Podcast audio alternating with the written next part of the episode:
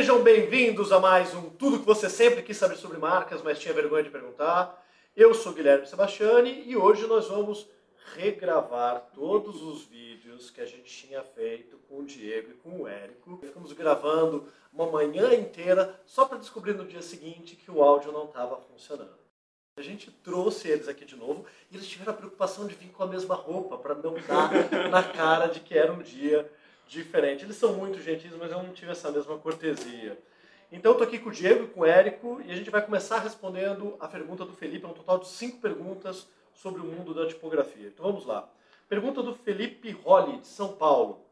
Olá, acabei de conhecer esse canal, por sinal estão de parabéns. É isso aí, Felipe, puxando o nosso saco, a gente responde a sua pergunta. Muito bom mesmo, falta uma vinheta de abertura ou algo assim, se precisar estou à disposição. Pena que a gente só viu depois que a gente já tinha feito a vinheta, Felipe, porque pessoas se proporem a trabalhar de graça pra gente, é uma coisa que a gente sempre gosta, tá? Agora, sempre é sempre bom, não é? Então, mas ó, valeu e a gente vai pelo menos poder te ajudar respondendo a tua pergunta. É uma pergunta boa, Felipe. Agora a pergunta. Acabei de ver o vídeo, que foi o número 4, né? Tem como incorporar no projeto a compra de licença de fontes? Então, para quem não viu, assista lá para dar continuidade aqui. O link está aqui embaixo. O link está aqui embaixo, eu nunca coloco o link, né?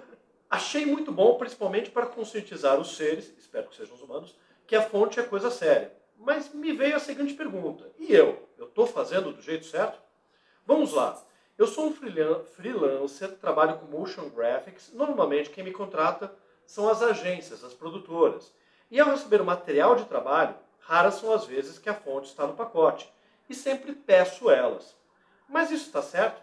Nesse caso, por estar prestando serviço para a agência, de quem é a responsabilidade da licença? Quer começar respondendo essa, Diego? Então, é o seguinte, esse, é, isso é o que todo mundo faz, e não só no, no, mercado de motion, assim, em geral as pessoas costumam pedir a fonte para a pessoa que está contratando ela. Isso não está certo. Assim, é... no, no EULA, que é a, a, licença da fonte, que vem quando você compra, ou às vezes está no site da Foundry, normalmente é um arquivinho de texto que vem junto com a fonte. Aquele que você dá concordo sem ler. Exatamente.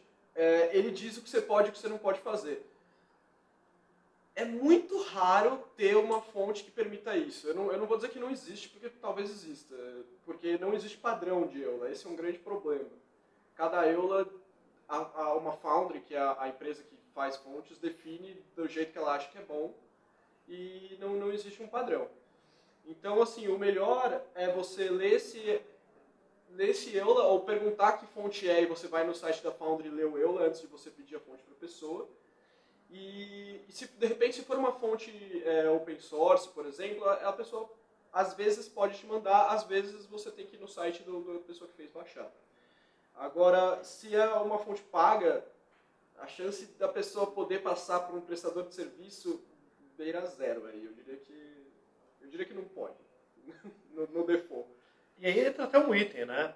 É, é começar a pensar na fonte como matéria-prima, é despesa do projeto. Então, você pode, no contrato, justamente com a produtora, com a agência, e falar: o valor do serviço é esse.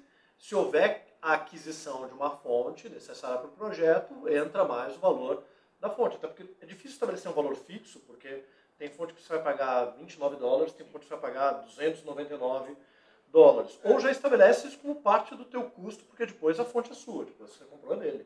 É, dependendo da fonte, se você ter sorte, tem um. Eu vou até dar a dica aqui: tem um, um, um programa que chama Font Stand. Só funciona para Mac por enquanto. A ideia é que funcione para PC. Mas que dá para você alugar fontes. Só que ele não tem uma biblioteca muito grande. É fontstand.com.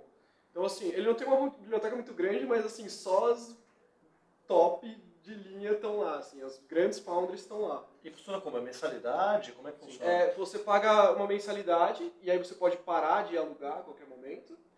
Se você alugar por 12 meses, que aí você pagaria 120% do valor da, porque é 10% do valor da fonte. Tá. Você, paga, você pagaria 120%, a fonte vira sua. Então, basicamente, Ups. você divide em 12 vezes com juros. Puta, ótimo. Mas é, é bem legal. E, e, assim, às vezes se você está é dificilmente a, pessoa vai te falar uma fonte que tem lá. Mas se por acaso você estiver começando um projeto, é uma boa ideia para ter um custo baixo, até para quem está estudando também. Você pega uma fonte super power por 10 dólares e em um mês você faz o seu projeto da faculdade e você fez, usou uma fonte super hardcore. Assim. Agora, É, ainda tem uma outra questão. Normalmente as agências, quando passam os trabalhos para produtora, para o pessoal de motion, eles montam as cartelas, né, quase nos screenshots da cena. Você pode pedir para eles converterem os textos todos em vetor. Ah, Sim, isso pode. É uma boa opção. É. Se não for crédito, se não for aquela informação variável que vai ter que mexer no final, os textos já estão todos em vetores, você vai trabalhando aquilo como forma, não como um texto. E aí, até pensando no contrato que ele vai prestar, ele pode incluir isso no contrato. Falar, olha, se você quiser que eu edite o conteúdo de texto, tem o custo da fonte. Se você não quiser ter esse custo, você, agência, me dá o conteúdo em vetor para poder trabalhar no Motion. Exatamente. É uma boa alternativa. Boa dica, Érico. Acho que essa resposta ficou muito melhor do que a que a gente deu a primeira É, vez. né? Eu não Assim- lembro a que o dele te deu primeiro. Eu, eu já estava com a expectativa de ser pior, né? Porque já na segunda vez é pior. Mas Nesse caso E a foi. gente foi amadureceu, né? Deu, deu para buscar outras soluções. Bom, pessoal, então esse foi o primeiro de uma série de tipografia. E para terminar, sempre tem o nosso jabá, que nesse caso é o jabá do Diego. O Diego está com um workshop que vale muito a pena. e Eu queria que você falasse do workshop pro pessoal, Diego. Bom, eu, tô, eu montei um workshop é, para quem é de type design para quem não é type designer. Esse, esse é o título do workshop. E ele vai ter dois módulos. Esse primeiro módulo, que já está aberto as inscrições no diegomaldonado.org barra workshops, A gente vai colocar o link. é, é, vai ser voltado para marcas e identidade visual. Então, assim, como você pode trabalhar com tipografias alterando elas, por exemplo, para uma marca, ou boas maneiras de você fazer isso e não ficar horrível. É, e como você pode selecionar tipografias para compor uma identidade visual também, que, vai, que você vai, o que, que você precisa ter, é, o, que, o que é importante você procurar, enfim, coisas do tipo de como lidar de maneira geral com tipografia em identidade visual em marcas, sem que seja um conteúdo pesado de type design, assim, é, é mais uma coisa para quem é diretor de arte, para quem é designer gráfico e não tão preocupado em ser type designer mesmo. Pô, legal, porque uma coisa que a gente percebe para quem trabalha com design gráfico é que a gente vai buscar um estudo em tipografia, é ótimo, seja uma leitura ou até as poucas pessoas que tiveram sorte, que não foi meu caso de ter isso na graduação, e aí é muito complicado realmente fazer essa ponte do transporte do universo do conhecimento da tipografia para uma aplicação no desenho de marca, porque a marca tem algumas mecânicas próprias, então um curso nesse sentido vale bem a pena. Fica aí então a dica do curso do Diego, a gente vai colocar o link aqui na postagem para quem quiser pegar mais informação, fala com ele. Beleza? Ah, vai ser dia 6 de agosto, acho que Ah, boa dica, né? Quanto vai É bom ser, saber. é bom saber. Vai ser dia 6 de É agosto em. São Paulo, afinal, o Em Brasil 2016, caso você esteja vendo esse vídeo em 2017, tá? Exato. Mas aí você pode entrar no site, provavelmente se o curso der certo, vai dar certo, vão ter outras datas. Valeu, pessoal? É isso. Até o próximo.